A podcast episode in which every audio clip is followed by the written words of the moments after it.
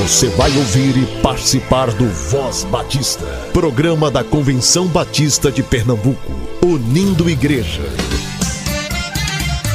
Voz Batista de Pernambuco, bom dia! Bom dia, bom dia! Hoje é quinta-feira, dia 3 de março. Seja muito bem-vindo a mais um programa da Convenção Batista de Pernambuco. Estamos orando pela Ucrânia e pelas 14 famílias missionárias da Junta de Missões Mundiais que atuam na região. Recebemos notícia de que uma delas conseguiu atravessar a fronteira e já está abrigada na Polônia. Mobilize sua igreja a orar pela Ucrânia e pelas famílias que ainda estão no país.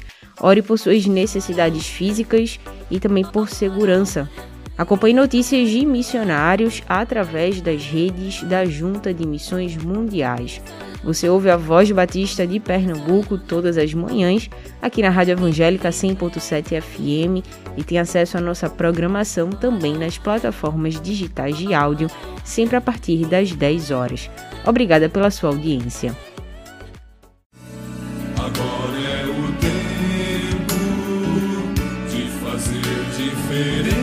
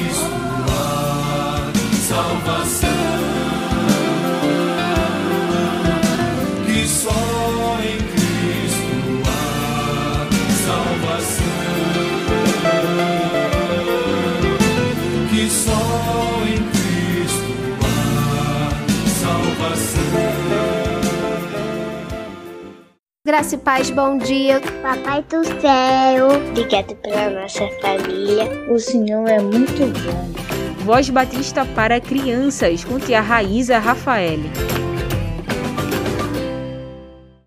Olá, crianças, graça e paz, bom dia. Eu sou a tia Raíza. Vamos orar?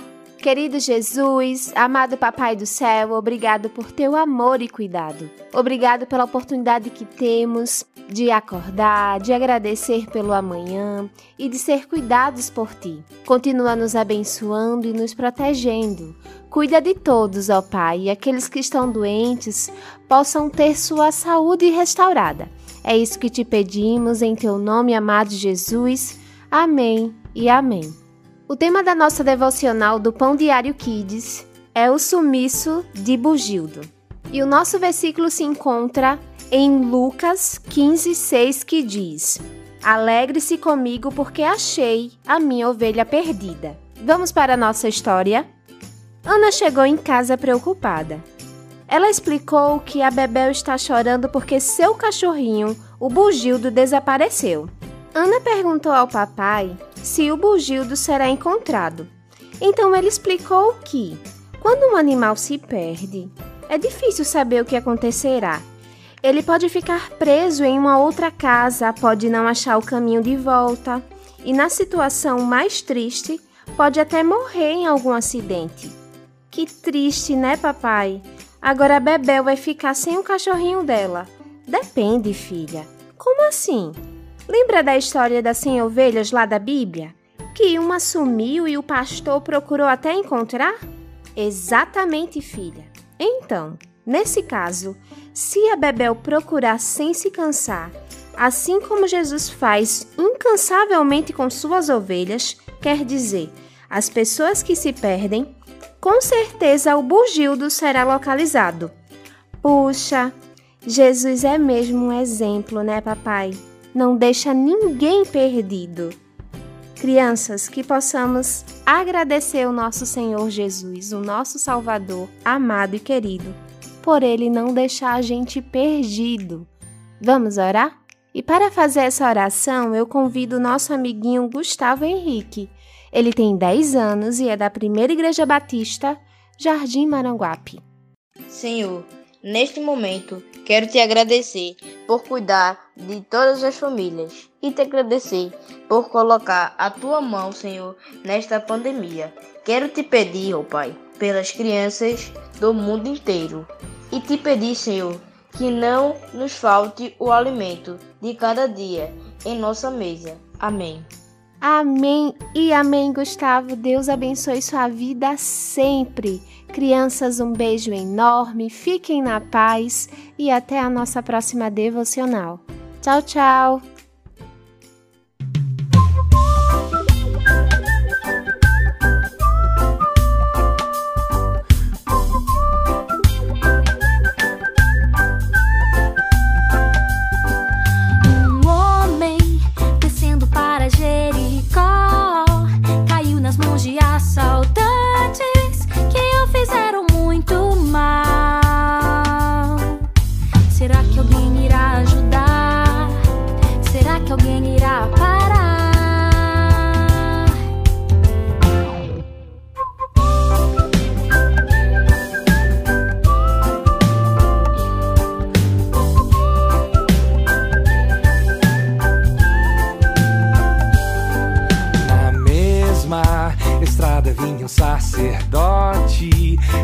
Logo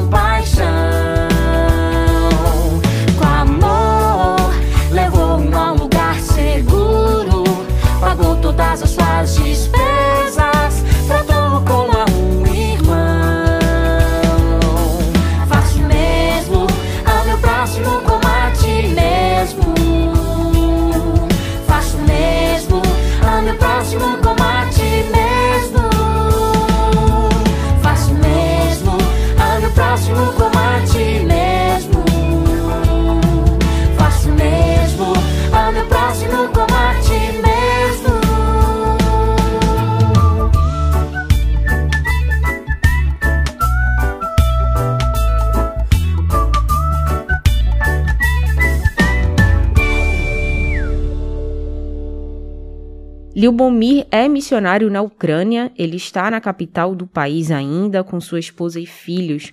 O áudio que você ouve agora foi gravado por ele no dia 1 de março. Queridos, bom dia. Mais uma noite passou, graças a Deus. Hoje na rua é 1 de março, vocês podem ver neve que caiu, resfriou bastante. Ontem eu tinha falado para vocês que a primavera está perto para chegar. Chegou a primavera, mas chegou a primavera com ah, frio e com neve.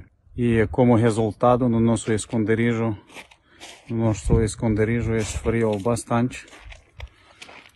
Noite foi muito complicada.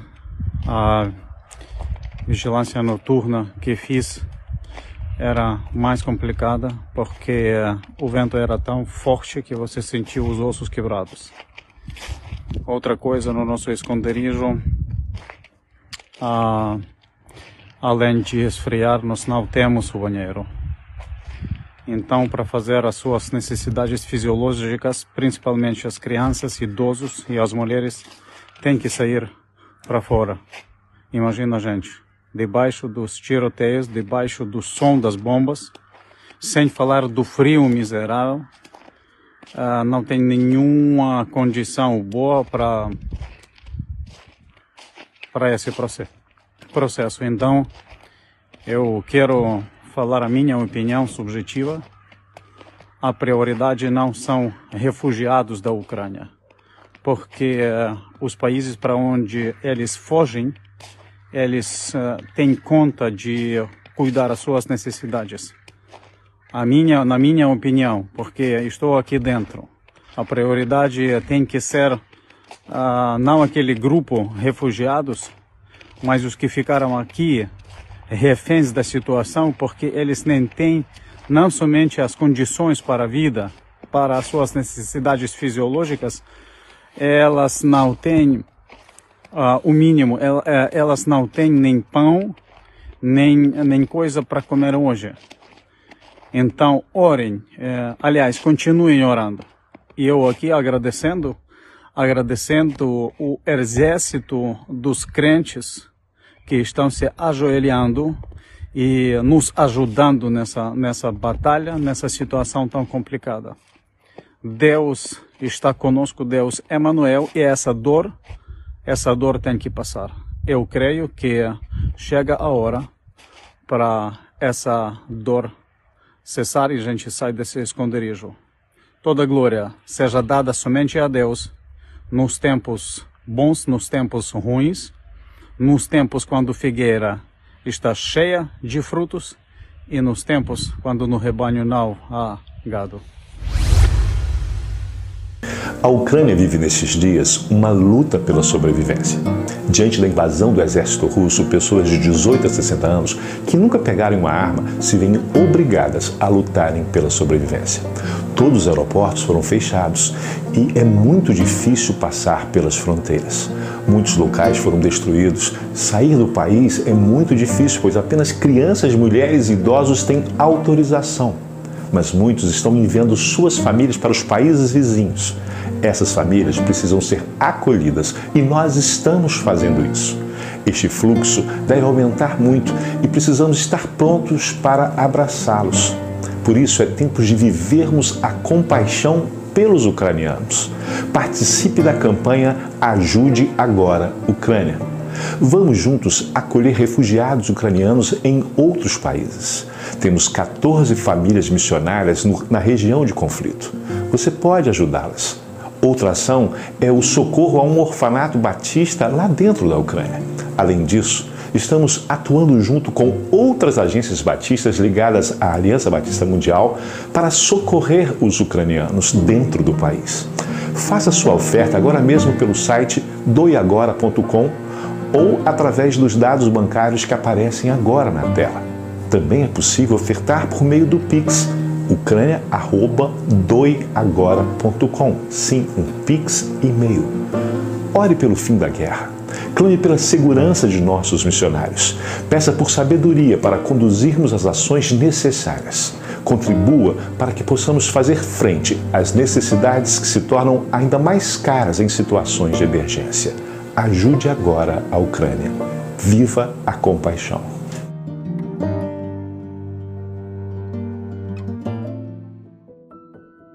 Já são oito dias de conflito, oito dias de guerra da Rússia contra a Ucrânia. Ore pela Ucrânia e contribua através de missões mundiais. Você ouviu agora o pastor João Marcos, diretor executivo da JMM. Acompanhe notícias dos missionários apoiados pela junta através da página da JMM no YouTube. Teu reino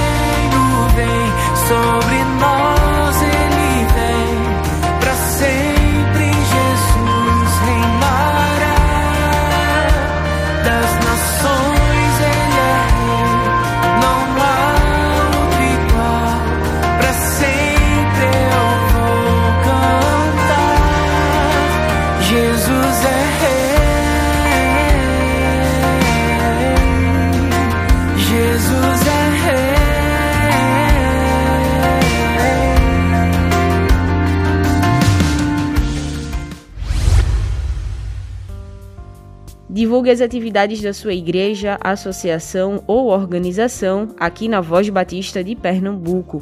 Envie as informações para nosso e-mail comunicacal@cbpe.org.br ou por WhatsApp 98568883. Acompanhe agora algumas das atividades que acontecerão nos próximos dias. Sou Risoaldo Teixeira, coordenador de missões e evangelismo da União Missionária de Homem Batista de Pernambuco. Faremos viagem missionária para a cidade de Água Preta nos dias 25 a 27 de março. Ônibus confortável. Estaremos levando cesta básica. Contribua junto com sua igreja. Entregue cesta básica na Convenção Batista de Pernambuco. Ajude-nos a levar a ação social para a cidade de Água Preta. Precisamos de profissionais nas áreas de saúde, corte de cabelo. Doe roupa, cesta básica. Entre em contato com o irmão Levi, número do telefone 9769 0012 e o irmão Bira 98833 0752 na convenção Sala de Homens Batista de Pernambuco. Contamos com sua participação. Viagem missionária na cidade de Água Preta, dias 25 a 27 de março. Teremos ônibus confortável, alojamento e alimentação. Vamos ajudar nossos irmãos lá em Água Preta. Tudo para a honra e glória de nosso Deus.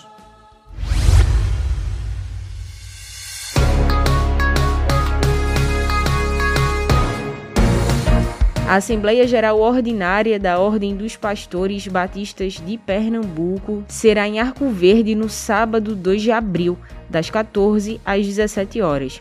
Os pastores que estarão saindo do Recife irão às 8 da manhã, juntos, e retornarão às 18h30 do mesmo dia.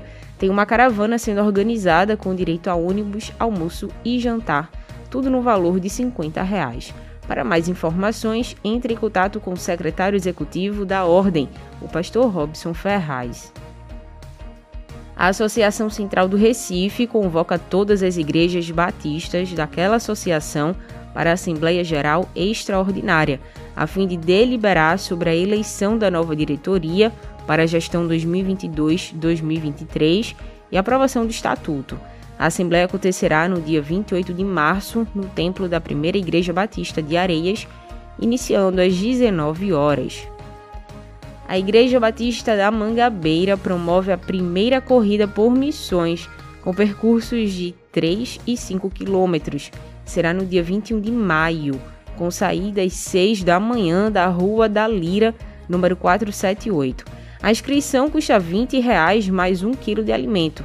Para mais informações, entre em contato pelos números 99122 2142 ou pelo número 986 11 2780. Vou repetir, com 9 na frente, 9122 2142 ou 9 na frente, 8611 2780.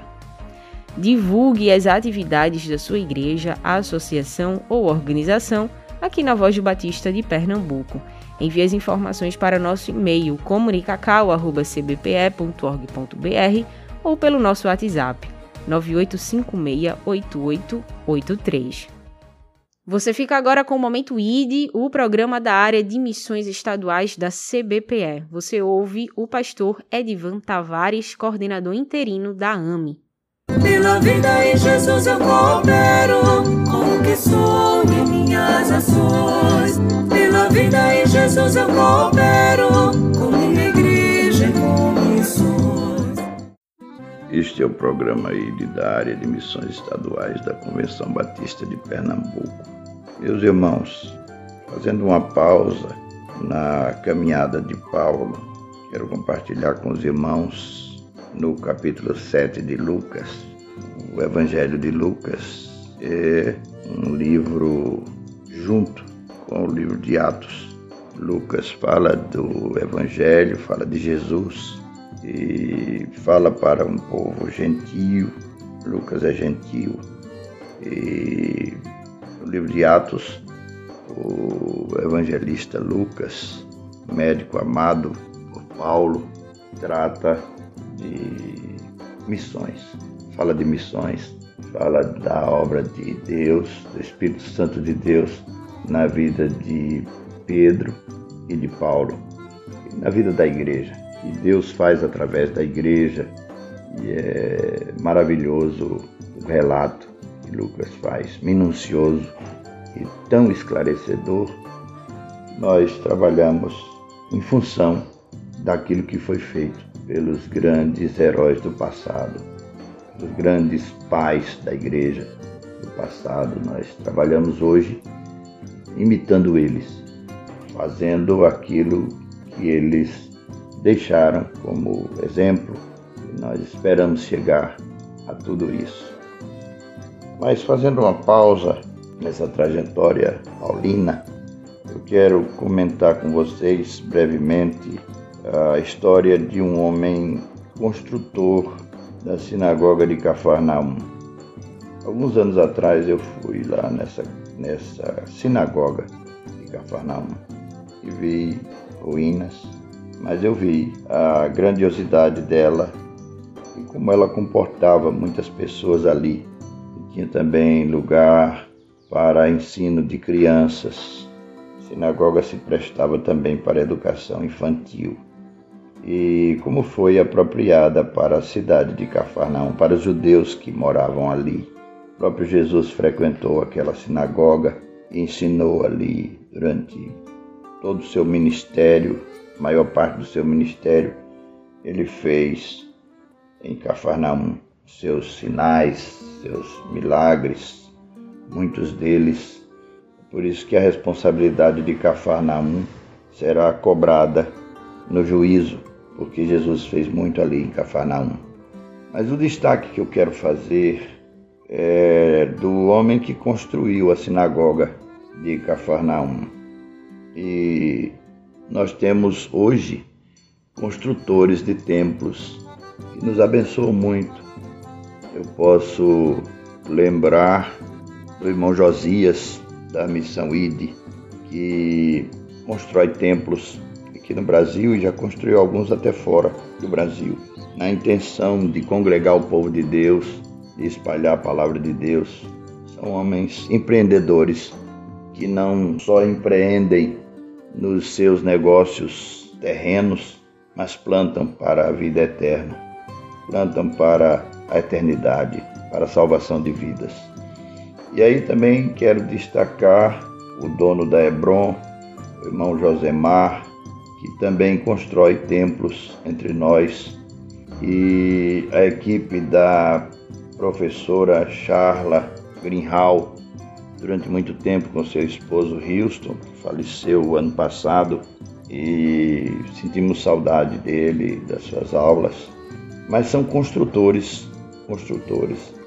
Charla, através da instrumentalidade do pastor Humberto, está vindo esse ano para construir alguns templos aqui em Pernambuco, nas nossas cidades. Um deles, o templo lá nos Morais, juntamente com a Igreja Batista de Araripina, pastor Hélio.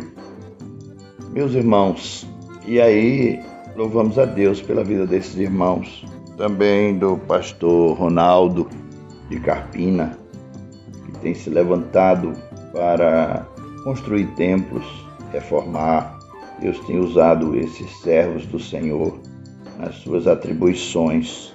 Irmão Silvio, com o pastor Ronaldo, tem sido também um operário e nós nos alegramos muito, nos alegramos muito com tudo que Deus tem feito através desses senhores e de suas senhoras e respectivas famílias, igrejas.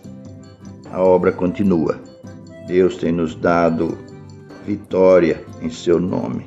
Deus tem nos dado alegria da construção, alegria de construirmos juntos, de edificarmos juntos com Ele a sua casa, povo de Deus. As pessoas estão sendo edificadas, as pessoas estão sendo construídas. Não é o templo. Eu vi num templo uma placa interessante. Pastor que construiu aquele prédio, ele colocou na placa: Esse prédio me construiu. É interessante que enquanto nós construímos, nós somos construídos. Enquanto edificamos, somos edificados. Enquanto contribuímos, patrocinamos a obra do Senhor, que na verdade não somos nós que patrocinamos, é o Pai, Pai dos céus. É, nós temos o Pai trocínio. Deus é que faz a obra e a gente só distribui aquilo que Deus multiplica, como na multiplicação dos pães e peixes. A oferta é pequena, mas Deus multiplica. O irmão João, lá da Boa Fé, ele diz: Pastor, nós trabalhamos, mas quem manda o recurso é Deus. É Deus que manda o recurso. Que coisa linda, irmãos.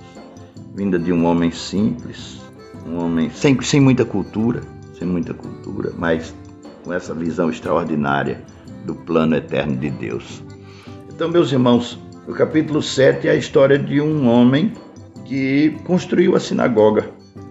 Ele era um centurião romano, mas o testemunho dos discípulos é que ele merece a sua ajuda. No verso 4, o testemunho sobre ele é esse: ele merece a sua ajuda. Ele está pedindo, ele tem um pedido por um servo que está doente e os discípulos de Jesus, as pessoas que estavam ao redor, os citadinos de Cafarnaum, pedem a Jesus, intercedem por ele, ajudam na intercessão, porque ele é um intercessor pelo seu servo. E aí eles dizem: ele merece a sua ajuda, porque é amigo do nosso povo e ele mesmo construiu a nossa sinagoga. Então, esse homem tem características que nós devemos imitar. Ele é um administrador isento, que não pensa só em si mesmo, ele pensa nos seus colaboradores, ele pensa nos seus trabalhadores, ele tem aquele coração do pai, do filho pródigo. Os trabalhadores dele têm fartura. Ele ama pessoas simples, pessoas que trabalham com ele. E, então ele é um administrador isento, ele tem estima, ele é um parceiro dos seus trabalhadores, sofre com eles. É um homem que construiu uma sinagoga e é um homem, segundo o relato, merecedor. É um homem amigo do nosso povo, um homem com um pedido, um homem que se vê como é. Ele diz: Eu não sou digno de que o Senhor venha à minha casa. E Jesus diz a palavra de Deus que Jesus ficou admirado com aquele homem. Jesus deixa de lado um pouco a sua onisciência e se admira diante das pessoas, para que elas também se admirem com esse homem. Que Deus alargue as nossas tendas. Continuemos construindo, construtores. Deus abençoe a todos vocês na doce presença de Jesus. Amém.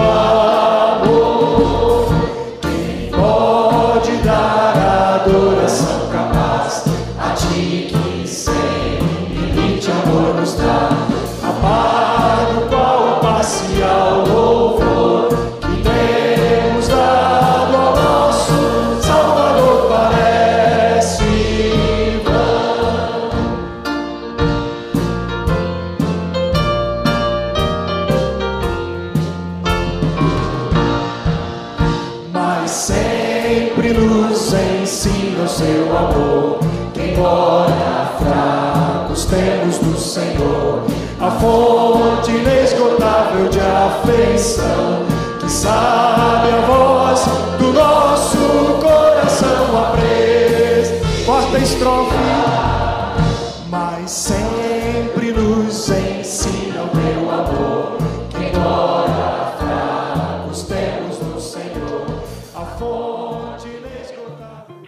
A Voz Batista de Pernambuco fica por aqui, mas nossa programação estará disponível em todas as plataformas digitais de áudio a partir das 10 horas. Uma excelente quinta-feira para você, ore pela Ucrânia e até amanhã. Você ouviu e participou do Voz Batista, programa da Convenção Batista de Pernambuco, unindo igreja. Obrigado por sua atenção e companhia. Até a próxima edição.